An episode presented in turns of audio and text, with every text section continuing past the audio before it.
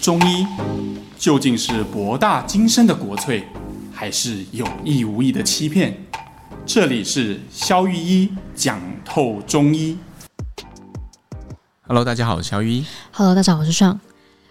今天呢，来跟大家聊一个主题。这个主题应该是前阵子大家新闻上可能会很常看到的，嗯、因为我们有一个知名的艺人，就是因为就是他有这个症状这样子，然后我没有很确定后来的原因啦。不过就是我们将要聊就是红斑性狼疮。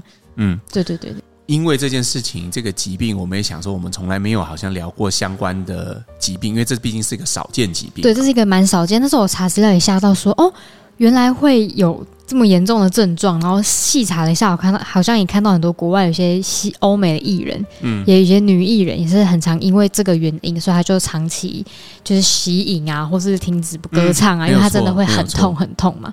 所以我想说，那或许呢，有一些人会需要这个知识的一个一个了解，所以我们就来做这一集。没错。呃，要了解红斑性狼疮哈，我们首先先从呃，因为毕竟它是一个现代医学所定义的病啊，哈，对，所以我们还是从现代医学的定义来看这件事情哈。好的，呃，首先它发生的机转呢，它是一个免疫性的疾病。嗯，所谓免疫性疾病，它的意思就是说，呃，我们的免疫。本来呢是用来攻击外来的来源，比如说可能前一阵子就攻击 COVID，现在就攻击梅将军等等的，哈，就反正我们免疫是负责守卫我们的这个，守卫我们国土的士兵。对吧？懂，就是它是保护自己的一个本能。对，它是保护自己用的。所以当敌军入侵的时候，嗯、他们就必须群起抗敌。哈，比如利用发烧啦，好，利用关节酸痛啦，然后利用各种让你觉得很累、让你多休息的方式，让我们打赢这场战争。是好，呃，但是啊，免疫性的疾病的意思就是这些我们自己本来的士兵呢，不知道为什么可能受到一种心智的控制，还是不知道为什么压开，然后开始就有点不受控。就内乱的意思，他开始攻击我们自己家园里面的设施。嗯，比如说像红斑性狼疮最常攻击的点哈，就比如说可能是骨骼，哦，所以他会他会关节关节痛，对，然后它有可能攻击我们的皮肤，所以它常会长出这种红斑，尤其是大家熟悉的像脸上的那个蝴蝶斑，对。啊，就是红斑性狼疮有特色的一种红斑。那再来呢，就是攻击，比如说像心脏，嗯。红斑性狼疮到比较偏中后期的时候，其实最严重的并发症常常来自于心脏的问题，因为心脏开始发炎之后，心肌就开始衰竭。心肌衰竭之后，因为我们心脏做两件事嘛，一件事就把血打出去，一件事就把血收回来。听起来很简单，但是如果你的心脏不跳，很显然，或者是它跳的比较慢，或者它很吃力的时候，你就会陷入休克。那这个疾病它初期好像就是一般的疼痛嘛？那我们通常会觉得说，它最危险的原因在哪里？它像它初期是可以控制就，就就就不会再发病嘛？它会怎么样？一个它的病到底是怎么样呈现？哦，是，是这样的，对。红斑性狼疮一般在刚开始的时候，就像上讲的，它其实只会有关节痛，嗯，而且那种关节痛呢是蛮有特色，它通常都是发生在早上，哦，而且那种早上起来的关节痛跟僵硬感，哦，这在现代医学叫晨僵 （morning stiffness） 啊，就是晨僵，它的。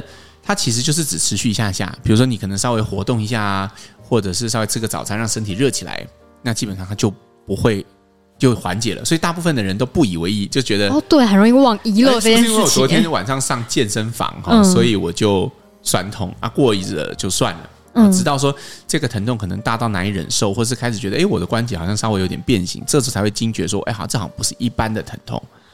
这可能是某种免疫性的关节，然后去检查，嗯，才会发现，嗯，那这个疾病呢，就是它其实刚开始的关节跟皮肤，当然其实相对来说是比较轻微的症状，可是如果不控制免疫，免疫的攻击啊，通常都是一波一波的，嗯，可能它很像这个。呃，以前中国古代的匈奴，他就一直都在，你的免疫就是有压起来的危险，就就打一次那种感觉。但是他什么时候要进攻，其实是不知道的，所以有可能你发病了一两年，只是关节痛，然后休息了很长一段时间，就好像没事一样。可能三五年后，他又会再一次大发作，而且这次可能就伴随着很严重，比如像心肌炎什么的。所以这个疾病最可怕的地方在于它的不确定性。嗯，然后还有一件事情是，它通常都好发在年轻的女生身上。哦，就是很多女生她可能就可能到十七八岁吧，二十几岁，突然开始，突然之间开始就关节痛，然后她去她去检查就发现哦，她是红斑性狼疮，然后从此之后她就必须一辈子和这个疾病共存。哇，他为什么会特别喜欢好发在年轻女生？啊，这个可能就只有上帝才知道。哦，所以就是一个一个趋向，就大部分都是二十几岁那种年轻女生。我不晓得跟我年纪差不多哈，我大概四十岁左右嘛哈，跟我年纪差不多的听众有没有在你国中的时候有一部很有名、超级火红的小说叫《第一次亲密接触》了哈？呃，它其实就是它的。当然我们不爆雷了哈，如果你有兴趣，你可以自己去看。不知道现在还版本不到，应该绝版吧？我猜。可那时候真的是人手一本 的爱情小说，我们那个年代的是便利商店卖的那种小说。我不确定便利商店有卖，但我真的有看过。连我不看小说的人，我都会看，因为真的很热门。所有的女生都很疯这个，你要有跟她有话题，你就是要看这个。我是有目的的在看这个戏，他说，他就是为了把妹。好，题外话，言归正传哈。重点是他的人设设定，他的主人翁就是一个。年轻的女生，嗯，然后是一对很相爱的情侣，嗯，然后女生呢，就是因为关节痛的关系，她就开始去检查，就就发现她有红斑性狼疮啊。然后因为女生就觉得偶像剧通常都是这样演的嘛，就不想要拖累这个男生，可是她也不想要讲出来，对，所以就上演了哦，我虽然很爱你，但是我要离开你，我要离开你的这种戏嘛。这个，然后当然到最后的最后，当然女主角就离开了，嗯，对，然后。就留下了一封信啊，或者男主角可能隐约从详细细节我忘了，可能要隐约从什么朋友那边得知这个惊人的消息，嗯，懊悔不已，大概就类似像这种故事。但像这个是小说嘛，它这么戏剧化的，就是在现实生活当中也也这么戏剧化吗？其实真的是这样哈，嗯，因为就像我们刚刚谈到这疾病的两个让人捉摸不定，或让人觉得会特别惋惜、特别遗憾的特色，就是一个它好发在年轻女生身上。对，当然我不是说。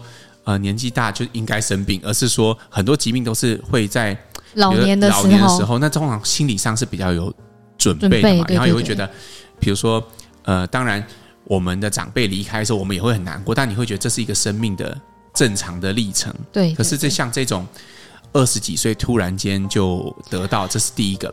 好，第二个就是他的病情的进展，有时候诶没事的时候就没事，所以男主角前面都不会发现这件事。Oh my god，嗯，对吧？他可能只是脸上有点红晕，然后关节起还是痛，他就默默的自己忍受。他平常还是可以上班，还是可以约会，所以男主角从头到尾都没有惊觉到他提分手是因为他生了什么病。嗯，对啊，他可能不会像癌症一样会吐血啊，会消瘦，会掉头发什么的，就没有这个问题，所以。他看起来就像正常人一样，然后突然之间，他的免疫如果急速的变坏的时候，这时候女主角只好选择，再也瞒不住，就只好选择离开，就突然间一声不响的离开。这个让我想到哈，这个是小说嘛，但是让我想到之前我在医院实习的时候，因为这个也是跟我自己有关啊，就是我好像以前就很啊、呃、喜欢这种，我觉得风湿免疫科的那些医生、那些教授很酷。为什么他酷？因为风湿免疫科在西医内科里面是一个比较特别的门类，就他专门看这些。其实我们现在也不知道为什么红斑性狼疮会突然出现。哦，就是我们对这个来源比较不明，来源比较不明确，还有很多待研究的地方。对对对。然后它又是一个很小众的科，因为如果你一辈子都没有得过。红斑性狼疮，也不会去挂号，你不会挂那一科，甚至有些人说啊，风湿免疫科是哪一科？嗯，我常常在诊间，有些患者说啊，你这个要去风湿免疫科做检查啊，风湿免疫科那是看什么的？嗯，但是今天如果你选耳鼻喉科，每个人都感过冒嘛，都会看耳鼻喉科医生，没错没错。但是风湿免疫科就是你一辈子只有这个，你有这个困扰的人，你才会走进那一科，是一个很小众的科，嗯，病人不多，但是医师有很大的裁量空间，因为现代医学大部分的。呃，门类都是有标准治疗的，风湿免疫科也有标准治疗，可是它相对来说比较模糊。你看风湿免疫科 A 医师、B 医师、C 医师可能对你的疾病的诊断会有不一样的看法，这是常有的事。哦，那是因为它的来源本来就没有那么清楚。对，这是疾病本身的特性使然。懂懂。而这一点就跟中医非常像。嗯，对。所以医师得凭着自己的经验，然后用自己的判断，嗯，去去决定对患者来说最好的治疗是什么。嗯，总之。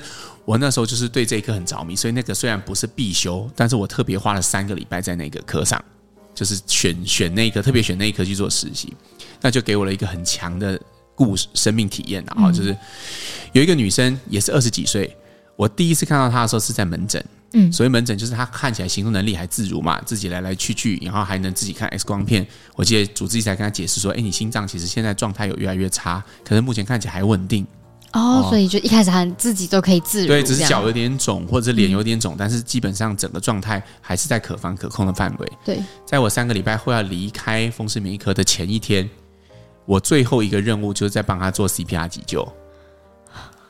天哪！那我记得那天我永远都不会忘记那一天。那天我在 NICU 从早上的十点钟他第一次 CPR 到晚上的七八点钟最后一次 CPR，中间大概有急急救过大概六七次，然后其实压到每一根肋骨都已经断了。天哪！因为女生嘛，年轻女生，然后瘦瘦的，基本上就是很脆弱，那个一定会断。才三周哎，就急剧的往下。对，就是。他不是三周前才诊断，已经诊断一两年了。哦、但是三周前他还好好，还可以走。这个反差是这样。然后，对，其实你知道，在这种情况下，我们都会劝家属放弃急救嘛。嗯嗯。通常，可是通常家属不会愿意放弃的。你要想想，你女儿上周才在家里，对吗？你怎么可能可以接受这样的结果？我永远都不会忘记，当我走出 NICU 的那一刻，然后看到他父母在呃那个长呃那个长椅上面那个场景，就是你深深感受到那种呃。白发人送黑发人那种那种痛吧，嗯、就是呃，真的很难接受，嗯、因为他是完全没有预警，完全没有准备的。嗯，所以回到像刚刚讲的那两点，一点就是让人特别遗憾跟惋惜的点，就是一个是它发生在年轻的女生身上，嗯，另外一个就是她常常疾病是你没有办法预测，可能暂时还都可防可控，都好好的，吃药控制就好，嗯，然后突然间就会变得很厉害，嗯，对，所以这些疾病都造就了这个。这个比较富有神秘色彩的病，它有一种让人难以捉摸的感觉。它并不像感冒，或者是像 COVID 来的这么的，COVID 也会死人啊，也死了很多人，但它就不会让你有这么揪心的感觉。对，而且又偏偏都好发在年轻的女生身上，嗯、就是会让爸妈或者亲友更觉得怎么会这样子？嗯嗯，对啊。那在中医的话，因为像这个疾病嘛，就是因为呃。红斑性狼疮是现代医学给的名字嘛？那在中医的话，古代人可能也有，也有人有这样子的病症嘛？应该也多少可能有。嗯、那中医会怎么样看待这件事情？要谈中医如何看待红斑性狼疮，我们就必须要有一个呃感觉吧。嗯，就是说我们要想象，我们现在要穿越回古代的太医院，然后如果有一个红斑性的狼疮的年轻女生坐在你面前，对，你会怎么想？在当时的认知高度上面，你会怎么看待这个患者？嗯，就是我们刚讲那些，比如说免疫的攻击啦，一波又一波啦，突然间会变坏啦，呃，什么好发在谁身上啊，或者是什么呃，关呃，这呃呃什么补体啦，或者是什么啊，就是检验的那些数字都都没有都不存在。嗯，在没有这些背景知识的铺垫下，我们会怎么去理解以前的病人呢？他可能会说，哦，就早上起来的时候关节很痛。对，常常会觉得胸闷，好，心脏不舒服，哦，然后通常是年轻女生，瘦瘦的，长得蛮漂亮的，哦，这个给我们什么样一种感觉呢？这样就给我们一种，什么叫做早上起来的时候会痛，但动一动会比较好。晨僵这个现象在中医会怎么看待它呢？其实就是我们要研究是早上起来和起来一阵子以后有什么不同，对吧？因为没有道理嘛，一个痛如果它是会。一直痛就比较合理，那有特定时间会痛，代表这个特定时间是一个明确的诱发因子。对，那早上起来跟一般的时候有什么不同呢？你觉得？比较冷，比较冷，就起床，因为睡觉都比较热嘛，对嘛？嗯，我们一个人在睡觉的时候，一天当中其实体温最低的时候就是睡觉的时候，嗯，所以体温降到极致就是你早上刚起来那一刻。对对对，所以这个也造就了我们看这个病的一个利基点，就是遇寒则发，遇冷则发。遇热则缓解，所以我们本质上会认为这个是循环不好的寒性病。哦，我以为红斑性红斑性狼疮它一直发炎的感觉是热病，没有错，听起来非常冲突嘛。对，照西医的理论来看，我们就刚刚说嘛，补体啦、免疫啦、发炎啊，会给我们一种极端热象的感觉。我们是不是应该比较倾向清热解毒的方式去治疗？对对。但是如果你跳开这些，你纯粹去看它的症状的话，嗯，通常尤其在初期的红斑性狼疮，也就只有关节痛的时候，我们会更倾向认为它是一种寒性的疾病，嗯，而站在开药就是调身体的天气的这个视角来看，我们就是想办法欺骗身体。现在是夏天，身体是暖和的，现在是暖和的。那我们只要开一些，比如像当归四逆汤啦、当归四逆加吴茱萸生姜汤这些很热的药，尝试的把他身体的循环打开来，让他身体变得更热。这时候通常他的关节痛会有效的缓解。嗯。那像就是像那我之前刚刚提的，比如说网络上很常讲的，他们经常有可能会有心脏衰竭的危险，或是蝴蝶斑，这些也都是属于寒性的表现吗？哦，我们可以对蝴蝶斑多说说哈，比如说。蝴蝶斑呢，它通常就是，如果你可以去上网找蝴蝶斑和红斑性狼疮，你可以看到很多图片，嗯、基本上就是以鼻翼为中心，鼻翼就像是蝴蝶的身体。好，那斑那个斑红晕就是两大片的红晕，两边各两大片的红晕，就像蝴蝶的翅膀一样。对，所以它叫蝴蝶斑嘛。那这个现象，就中医来说会怎么解读呢？当然，现在我们都知道它是免疫攻击皮肤造成的嘛。但如果你没有这层认知，你会怎么看呢？大家记不记得以前我们在讲脂漏性皮肤炎的时候，我们提过，哎、嗯，脂漏性皮肤炎也很常在鼻翼两侧。哦，对，会有脱屑，会有脱屑嘛，也会泛红，比较不那个。对，但是我们是怎么说呢？我们就认为这是一种瘀病，也就是说这种血液循环不良的病。嗯，对对对。所以有这样表征的人，虽然我们我们是古代的太医嘛，我们不晓得到底是免疫的问题还是什么问题，但。他们表现其实是类似的，就是他们脸都红红的，嗯、而且都红在颧骨上下这个地方。嗯、那这个会给我们一个很强烈的意向，这个可能呢就是一个偏瘀性的表征。嗯，所以我们也会用打开循环活血化瘀的方式。哦，那在医生之前，就是职业的过程当中，有治疗过类似这样的病人吗？OK，呃，我印象最深，当然有蛮多，但是我觉得我印象最深刻的。一个案例是以前我在中部看诊的时候，嗯，呃，也是一个年轻女生，她是做金融的，一个很努力、很上进的女生，就是她的年纪轻轻就爬上外商银行的高阶主管，好强啊！对，然后你可以很明显感觉到她是呃很注重自己的外在形象的，嗯，长得也很漂亮，嗯，然后她跟我说，她最大的困扰呢，就是她常常要去跟客户签约。然后签约的时候呢，他把笔递出去的时候，大家就会注意到他的手上的关节是变形的，因为红斑性狼疮它经常会在小关节的地方其实会有变形，嗯，哦，那这种现象就会造成他有一些社交上，因为他很在意他外在形象嘛，就会觉得这个是一个呃很不舒服的，嗯。然后我那时候其实我记得我跟他说，这个变形可能中药无能为力，因为在我那时候的认知，我认为吃中药可能可以缓解他的症状。可能也可以协助他去降低那个指数，嗯，好，让他得到更好的控制，好，但是，呃，对于根治或者是关节变形，我觉得可能比较超过我们可以处理，那他也接受。我记得那时候我就是开当归四逆加五聚三汤的水药两周，嗯，然后他回诊的时候，我吓了一大跳，因为他很开心把手伸出来，他的手竟然恢复原状。但我讲这个案例，并不是要告诉大家说吃中药手会恢复原状，因为我后来在治疗了十几个红斑性狼疮经验，手都没有恢复。哦，就是个案，是个案。但是我要说的事情是，因为照我们刚刚这样讲，你可能会觉得中药只是在解决关节痛的问题，对，它没有办法无异于关节变形，也无异于稳定免疫，它只是个治标。实际上则不然。中医其实透过观察这个表征，嗯，我们抓到这些表征之后，其实我们设定的那些处方，我们开立的那些处方，其实是可以解决根本，让你的免疫变得更稳定的。哦，可是因为像那种就是查一些资讯提到说，像红斑性狼疮就不能补，那到底能不能在这个阶段的时候看中医？OK，这个哈其实是一个坦率的说是一个有争议的话题，嗯，因为网络上这么说，不止网络上这么说，现在很多风湿免疫科医师。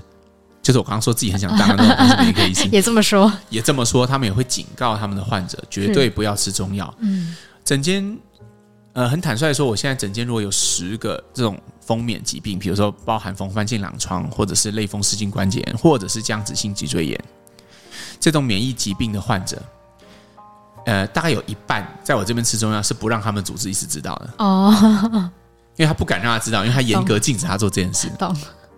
那我想要在这边谈谈这个现象哈，就是，呃，如果呃风湿免疫科医师觉得中医是补药，所以会让免疫变得更抗进，听起来很有道理的话，嗯、应该要问自己两个问题：一个是你如果从头到尾都认为中药没有效，嗯，补这件事根本就不需要、不存在的话，那为什么补药会促进免疫呢？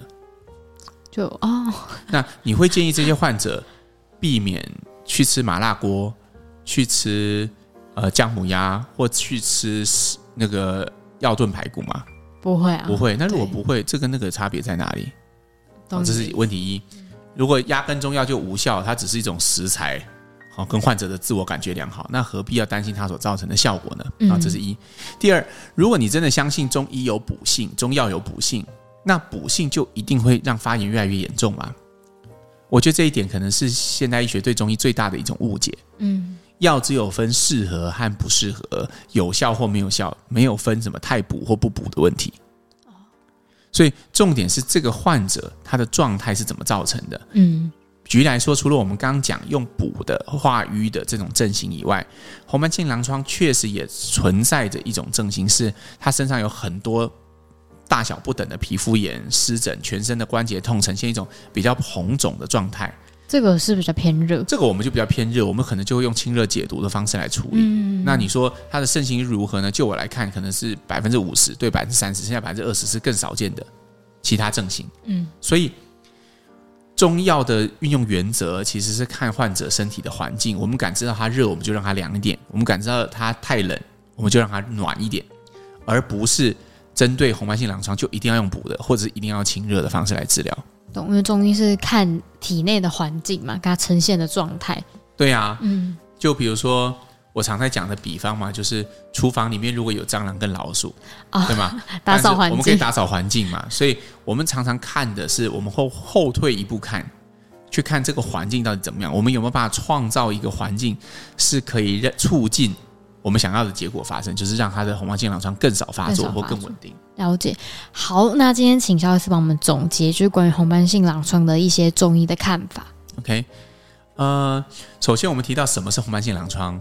然后我们提到了它好发在年轻女生身上，对。然后它是一个发病相对不确定，也相对急促，所以这造成很多让人惋惜和遗憾的感觉。现代医学治疗大部分都使用一些抑制免疫啊、类固醇啊，或者是呃症状治疗，比如说关节痛啊，或者是延迟心脏衰竭的药物。但对中医来说，我们看待的方式反而是透过退一步看，嗯。他全身的关节炎，它的表现怎么样呢？是寒的还是热的？寒者就热之，热者就寒之。没有一个套路性或专一性的治疗是可以通用在所有红斑性狼疮的患者身上的。了解。好，这一节如果有听到的那个听众呢，身边如果朋友有这样的症症状，哎，不妨让他了解这个资讯。嗯、好，那我们来回答本周的留言。本周的第一则留言呢，有一位听众就问说，他的先生的家人啊有痛风的体质，嗯、那现在他也不定时会发作，然后目前正在长期吃那个西药控制的药物，但仍然会发作。他想问啊，就是中医啊，要怎么样帮助调理这样的症状呢？哦，这个问题来的正是时候啦。其实这个观点其实跟我们刚刚一样，当然他治病的机转，痛风是一种呃痛风痛风性的关节，它是指说有一种东西尿酸的结晶，嗯，就我们俗称的痛风石堆积在关节深处。然后造成的一连串发炎的现象，因为免疫也会认为痛风石是外来物，所以他去攻击痛风石，所以就造成更糟糕。人家痛风石在那边好好的躲在那里，他就去弄人家，然后两边都打起来，打起来之后就整关节就肿胀变形了。最常见就是在这个脚脚的拇指的外侧嘛，那是第一好发的位置，嗯，那就会造成一个很肿胀，而且痛到不能走，会跳起来的程度。嗯，你如果看到那个诊间呢，有些患者说他脚突然间肿起来。然后前一天喝酒，然后他进诊间是用单脚跳的，他大部分都痛风了，哦、就是会痛到这种程度，就那个脚是没有办法着地的。嗯、OK，从局部的现象来看，它确实也是一种发炎性疾病，所以西医就是使用，比如像秋水仙素啊，或者是呃 NSAID，就是非类固醇型的止痛剂并用的方式，去治疗发炎。嗯、那缓解期大概就是控制尿酸，但是啊、呃，在中医来看，我们反而更会去退一步看。你就会发现，哎，大这样的人通常都是在喝酒之后发作的，不是？大鱼大肉之间发作，对对对对对，对，对啊，就是大鱼大肉嘛，就是吃海鲜之后发作嘛，就过太爽了就发作嘛，哈。那这个就会给我们一个像，这些食物是创造了什么样的一个环境呢？它其实就是一种湿热的环境，嗯，比如说啤酒啦、葡萄酒啊，就是这种湿热的环境。所以这个时候啊，我们如果有办法在身体。反向创造一个相对干爽、清凉的环境，就可以结束这个回合嘛。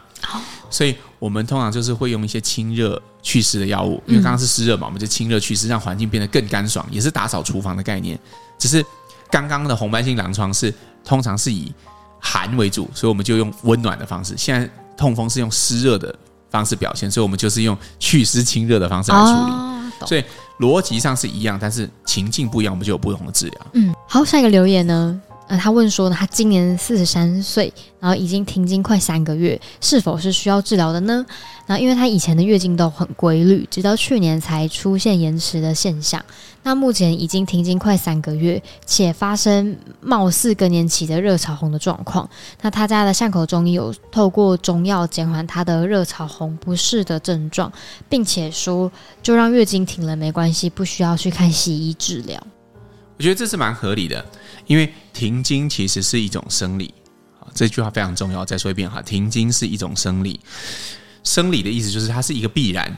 嗯，可能有人早四十出头岁就开始，有人正常大概四十九五十岁开始，也有人比较晚，可能到五六十岁才会经历这个阶段。嗯，那个完全是因为禀赋和的体质的不同，它其实没有身体好坏的问题。嗯，所以我认同你的中医师跟你说的，其实这个没有什么好。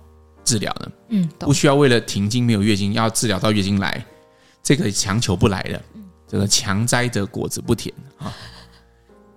好，所以延续一下下而已的意思吗？啊，你的意思说，就算就是硬硬要看的话，也只能再多延续一下下而已。啊、有一句话叫这样嘛，捏出来新牛不爱离嘛，好，就 不会不会就没有用的啦。哈，实际上就是，呃，这种是逆天行事嘛，因为人的。这个生理周期就是会有结束的一天，它有开始的一天，就会有结束一天。其实万事万物都这样，所以真的不需要纠结在这件事情上面。嗯，好。但是你刚刚讲的是，你还同时有其他的症状，比如说像潮热啦，比如说失眠，这些中医就可以帮到你的忙。而且听起来你已经在寻求中医的帮助，而且中医已经帮到你的忙了嘛。嗯，所以如果这些症状缓解了，我是蛮赞同你的中医师跟你说的。其实剩月经这件事情真的不用太 care。好。好，本周的最后一则留言哦，他说家人确诊红斑性狼疮十几年，那一开始确诊的主治医生是一个温柔亲切的人，所以也一路呢都是在让那个医生来做病况的追踪跟后续的治疗。但呢，医生曾经说过一句话，就是不准去看中医。所以其实近几年家人的病况明显。变得很严重，严重到掉发跟全身性的红斑，也只是用加重类固醇的剂量做治疗，但不见成效。家人始终没有想要改变对现代医学的信仰，所以想要听看看哦，他医生对于红斑性狼疮的看法。这一题也来得太刚好吧？其实我们刚刚讲完了嘛，就是我其实刚刚在节目中，如果你听完了这一集，你应该已经知道我的立场跟想法，就是以我的专业评估，我认为。中医在这里面可以有很好的角色，因为我们我也经常在做这样的事情，而且我相信也不是只有我做得到，很多医生都做得到。所以，中医对于免疫性疾病，尤其是红斑性狼疮的控制，绝对是很很有疗效的。但是，至于家人自己的信仰，我觉得你要尊重，因为每一个人都有他自己的生命选择。嗯，我我举一个例子哈，我记得那个时候。我有一个中药学的老师，那时候我呃我我念大学的时候，哎像就年没关系，反正我都已经承认我四十岁了。念大学的时候，我中药学的老师那时候正好台湾的政治圈发生一件事，嗯，就是那那时候马英九是总统哦，然后他的妈妈在他竞选总统的期间过世，我记得有这样一件事，有对，然后那个时候啊，我听说就我的中药学老师说的，他就说。他们家就是坚持不看中医的，哦，是因为他们家都是海归派吗？有可能，但是那就是他们的信仰，对，对吗？然后那时候中药的老师，因为可能他就是绿的嘛，他就很酸嘛，他就会说啊，那个哈，他要是看中医啊，就可以活着等到他儿子当总统。哦，干嘛这样子？对，就很酸。但是我我只是这样说，但我想要表达不是关于政治立场问题，我想要表达其实是每一个人都有自己的生命选择。对，而你做了那样的生命选择之后，你就要付出那样的代价。嗯嗯嗯，你选择接受呃医生的建议，不看中医，也是你自己觉得现代医学比较科学，这个没有问题。但是你其实是封闭了一种治愈你自己的可能性。嗯，而身为家人，如果你想要创造出不一样的结果，你可以尝试去说服，或是尝试用各种证据，或是传这集节目给他听，是吗？就是也许会有转机，但是最终这个选择的权柄还是在他自己手上。没错，没错，因为生命是自己的嘛。嗯、好，那本周的节目就到这边，我们下次再见啦，拜，拜拜。